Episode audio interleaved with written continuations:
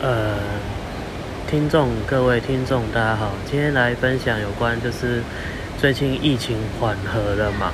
那房市呢，哦开始就是热热那个热度持续攀上，那身为想要买房的你该怎么办呢？哦，其实呢这个不用担心，重点呢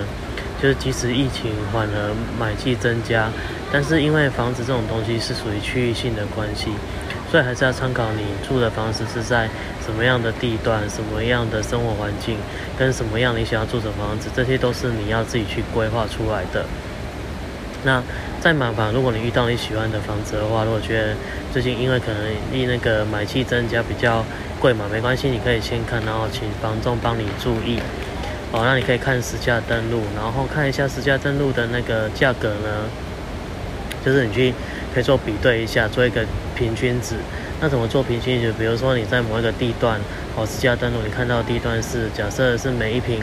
大概二十，最低大概二十，最高大二九，你就取去头去尾取中间值，然后再跟房仲谈就可以了。所以其实呢，其实疫情增加那个，嗯，就是买气，疫情缓和了哈，疫情缓和买买气增加。那你会担心买贵，其实也不用担心哈。所以重点还是在地段跟你规划房子是什么，还有重点要看你的实价登录，然后去头去尾抓中间值，那再跟房仲讲一下，留一下，这样就可以了。好，以上是有关分享说，呃，有关最近疫情放缓了，那买气增加，房产房气增加，